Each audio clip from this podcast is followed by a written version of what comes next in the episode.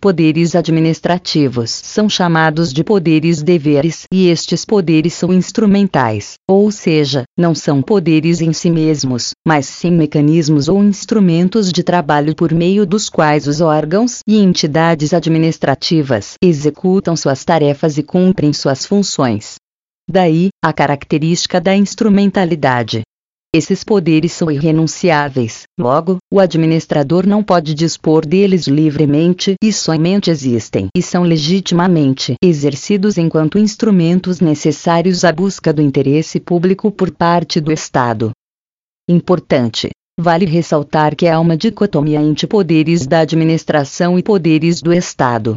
Este último, conceituado por Montesquieu, é a famosa tripartição dos poderes em executivo, legislativo e judiciário, e não são instrumentais, mas sim estruturais, que realizam atividade pública uso e abuso de poder. O exercício dos poderes administrativos está condicionado aos limites legais, inclusive, quanto às regras de competência, devendo o agente público ser responsabilizado pelos abusos, sejam eles decorrentes de condutas comissivas ou omissivas, ou seja, se o exercício ultrapassar o caráter instrumental e forem praticados além dos limites estritamente necessários à busca do interesse público, ocorrerá abuso de poder.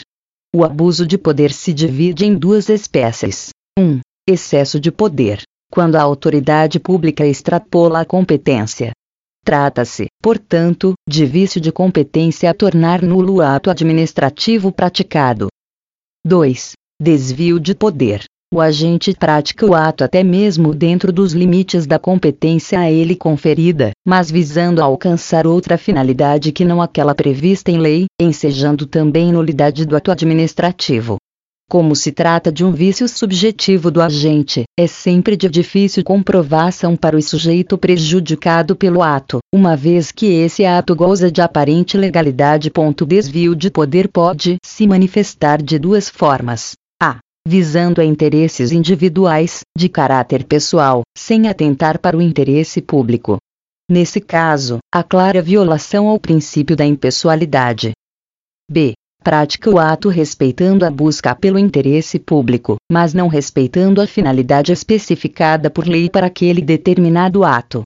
Enze. A exoneração não tem finalidade punitiva, por isso, se o administrador exonerar alguém como forma de punição, acarretará desvio de finalidade desse ato. Importante: o desvio de poder é um vício objetivo. Por isso, ainda que haja intenção viciada, caso o ato seja cumprido com a finalidade prevista em lei, aquela não macula o ato. Discricionariedade e vinculação. Essa classificação não é unanimemente aceita pela doutrina pátria, haja visto o fato de que não existem atuações absolutamente discricionárias dentro da função administrativa e que toda atuação do ente estatal está vinculada à lei e somente desta pode emanar a conduta das autoridades públicas, ou seja, a submissão total à lei não está presente exclusivamente nos atos vinculados. 1. Poder vinculado a lei cria um ato administrativo, estabelecendo todos os elementos do mesmo de forma objetiva, sem que a autoridade pública possa valorar acerca da conduta exigida legalmente. Ou seja, a lei estabelece um único comportamento possível, sem nenhuma liberdade para juízo de conveniência e oportunidade. Nesses casos, a ocorrência da previsão legal enseja, inclusive, direito adquirido a terceiros. 2. Poder discricionário. O administrador também está subordinado à lei, porque o próprio texto legal confere margem de opção ao administrador e esse tem o encargo de identificar, diante do caso concreto, a solução mais adequada. Nesse contexto, a atuação é discricionária quando a administração, diante do caso concreto, tem a possibilidade de apreciá-lo segundo critérios de oportunidade e conveniência e escolher dentre duas ou mais soluções, todas válidas para o direito mérito administrativo, portanto, é a esfera decisória privativa do administrador. Dentro dos limites da lei, o administrador deve eleger entre algumas condutas a que melhor se adeque ao caso concreto. Por isso, conveniência e oportunidade são elementos nucleares do poder discricionário.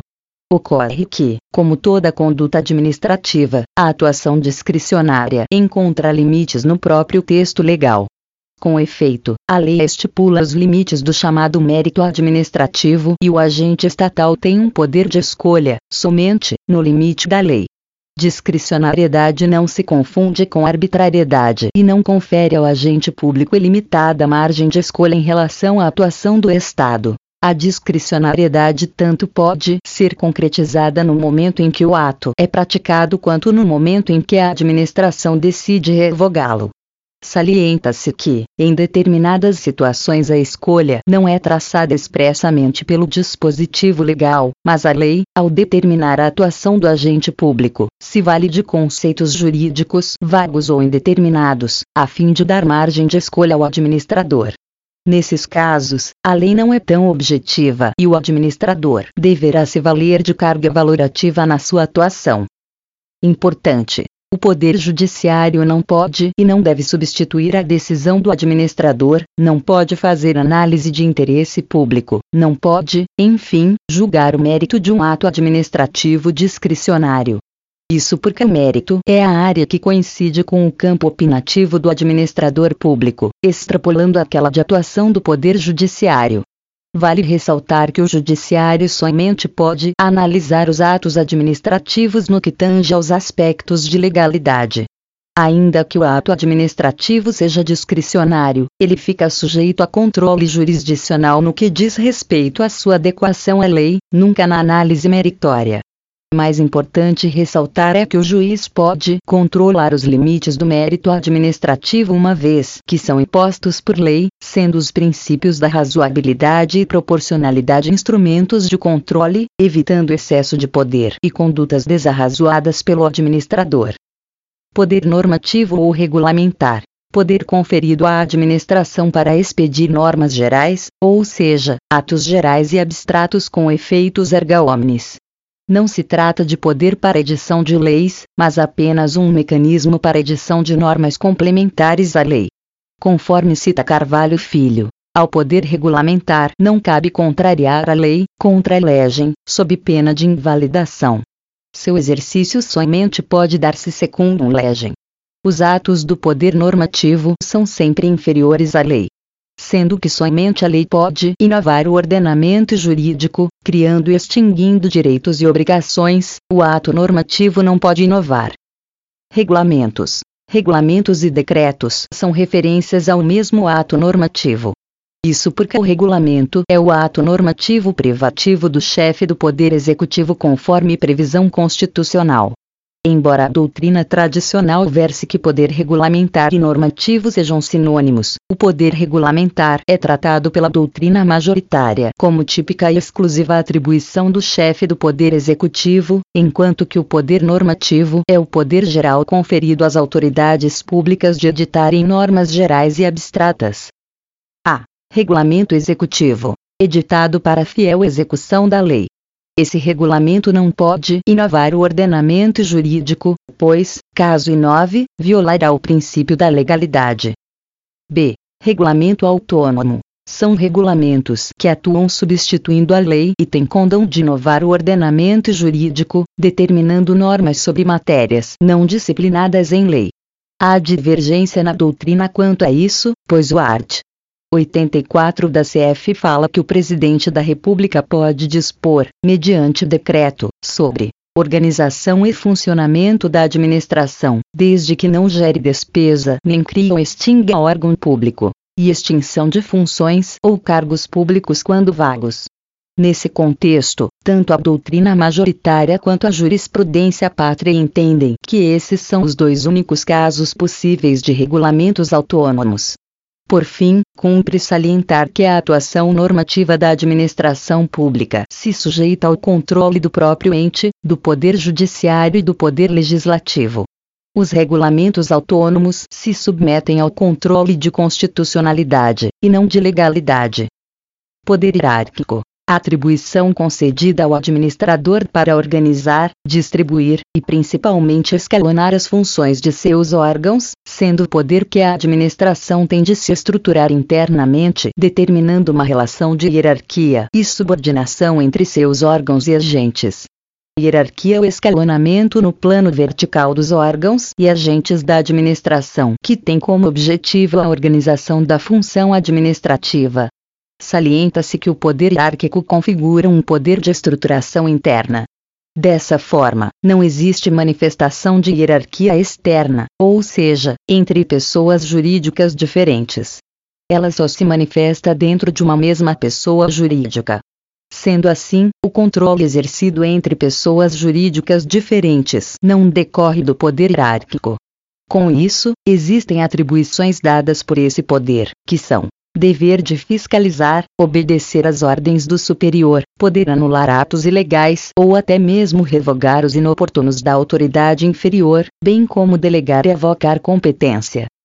1. Avocação Desde que as atribuições não sejam da competência exclusiva, o chefe poderá chamar para si, de forma temporária, a competência que deveria ser inicialmente exercida pelo agente subalterno. 2. Delegação é a extensão das atribuições de um órgão a outro de mesma hierarquia ou de hierarquia inferior, desde que não sejam exclusivas. Deve ser de forma temporária. A delegação não configura uma transferência, mas sim uma extensão ou ampliação de competência, ou seja, o agente delegante não perde a competência delegada. É chamada cláusula de reserva regra de manutenção da competência, sendo que ela está implícita nos atos de delegação. Importante: a competência sempre será delegada de forma restritiva, tanto quanto a competência ou quanto ao agente. Não se admite ato genérico de delegação. Súmula 510 STF. Praticado ato por autoridade, no exercício de competência delegada, contra ela cabe mandado de segurança ou a medida judicial. Por fim, vale ressaltar que a lei veda a delegação em três situações. 1. Competência exclusiva. 2. Decisão de recurso hierárquico. 3. Edição de atos normativos. Importante. A hierarquia é característica do poder executivo nas suas funções típicas ou dos outros poderes em suas funções atípicas. Por isso, nem a função legislativa nem a jurisdicional comportam hierarquia. Com efeito, as súmulas vinculantes não se confundem com o poder hierárquico, não obstante têm um caráter vinculante. Poder disciplinar trata da atribuição pública de aplicação de sanções àqueles que estejam sujeitos a disciplina do ente estatal. Com efeito, é o poder de aplicar sanções e penalidades, apurando infrações dos servidores ou outros que são submetidos à disciplina da administração. Por isso, o poder disciplinar pode decorrer do poder hierárquico, haja vista tratar-se a hierarquia de uma espécie de vinculação especial, mas também pode decorrer dos contratos celebrados pela administração pública, sejam regidos pelo direito público ou pelo direito privado. Para o entendimento majoritário, os atos decorrentes do poder disciplinar são praticados, em regra, no exercício de competência discricionária, porém, essa discricionariedade é no momento da aplicação da sanção, já que a administração pública é obrigada a agir quando toma conhecimento de um fato, a doutrina mais moderna vem incluindo também os contratos administrativos como hipótese especial ensejador de aplicação de sanções disciplinares. Nesse contexto, o poder disciplinar pode, inclusive, incidir sobre servidor aposentado, Vale ressaltar que, apesar de haver independência das instâncias, caso uma pessoa seja absolvida criminalmente pela inexistência do fato ou negativa de autoria, será absolvido automaticamente na esfera administrativa.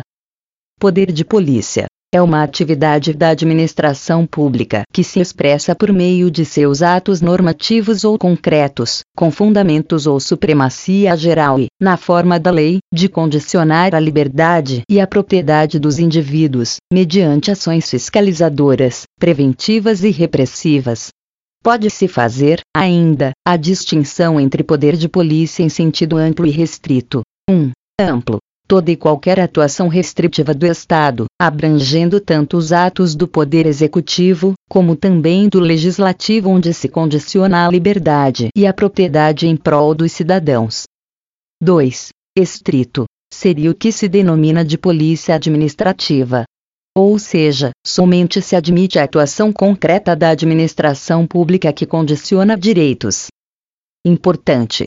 Polícia administrativa é o poder que a administração pública tem de restringir o uso, gozo e disposição da propriedade privada, sempre na busca pelo interesse público. Em suma, a atividade de polícia administrativa pode ser preventiva, por meio de disposições genéricas e abstratas, como portarias e regulamentos que disciplinam o funcionamento de determinado estabelecimento. Repressiva, atos específicos que visam a lei, e fiscalizadora, atos de fiscalização. Uma das características do poder de polícia é a discricionariedade. Portanto, a discricionariedade é a regra, e não obstante isso, não se pode falar que os atos do poder de polícia sejam sempre discricionários, visto que há a possibilidade de serem vinculados, como a expedição de licenças. A doutrina tradicional trata o poder de polícia como um poder negativo. Ou seja, como regra, ele estabelece obrigações de não fazer ou tolerar limites.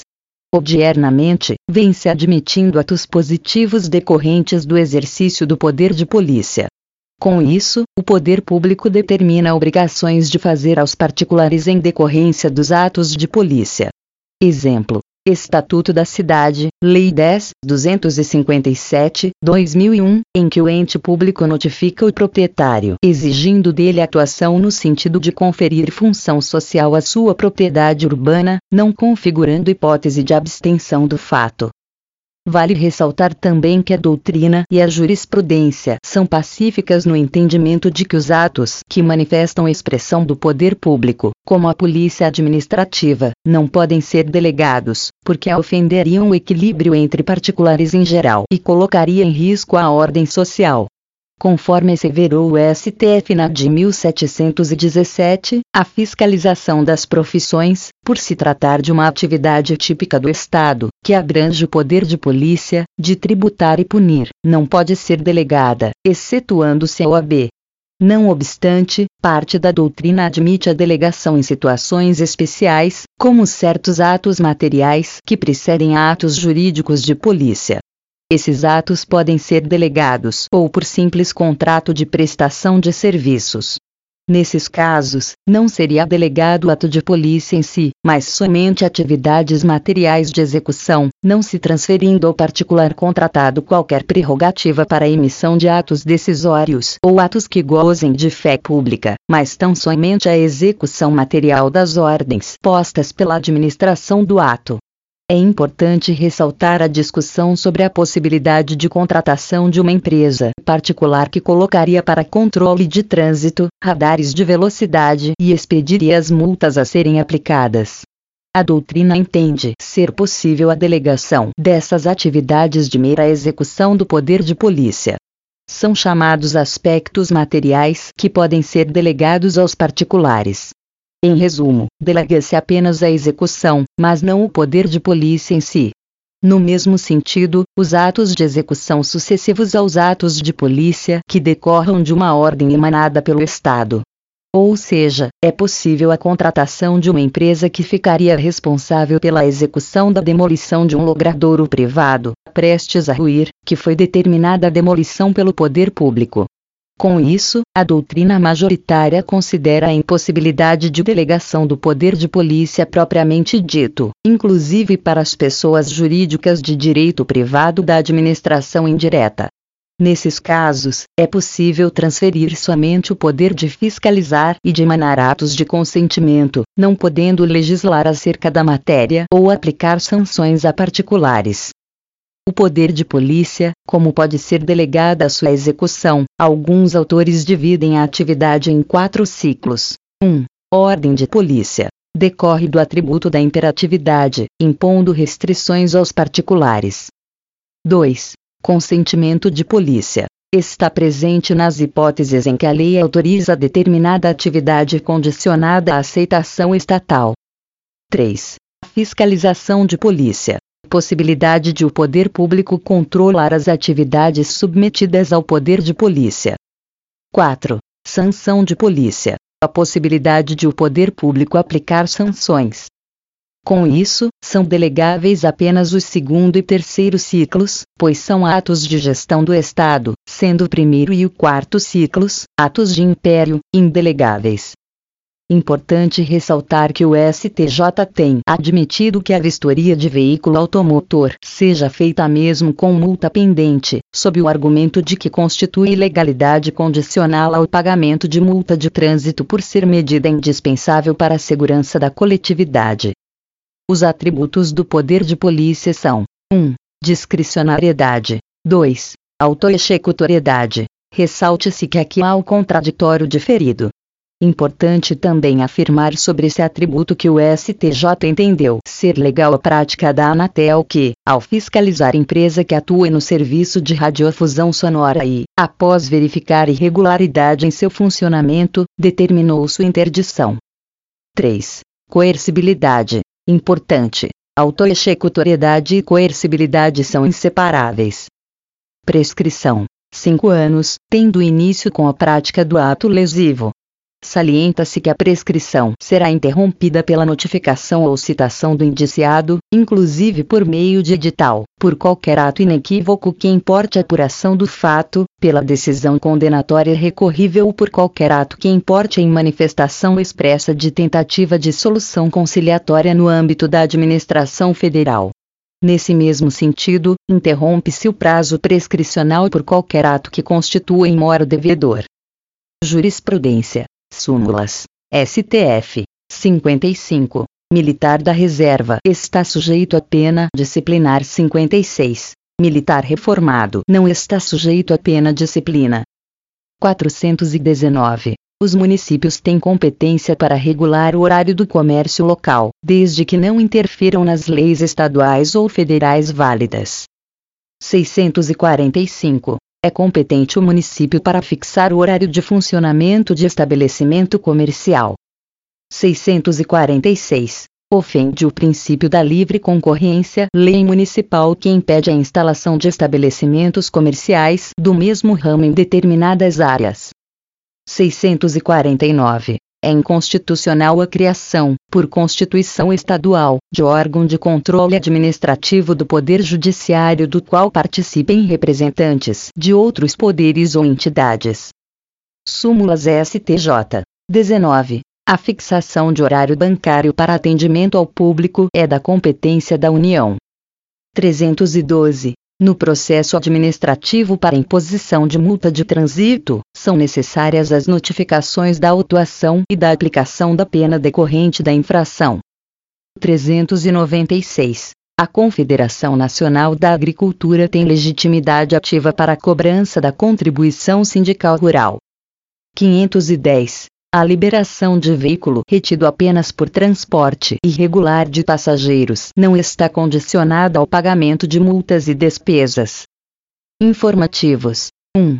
STJ. É de 5 anos o prazo para o TCU, por meio de tomada de contas especial, Lei N 8, 443, 92, exigir do ex-gestor público municipal a comprovação da regular aplicação de verbas federais repassadas ao respectivo município.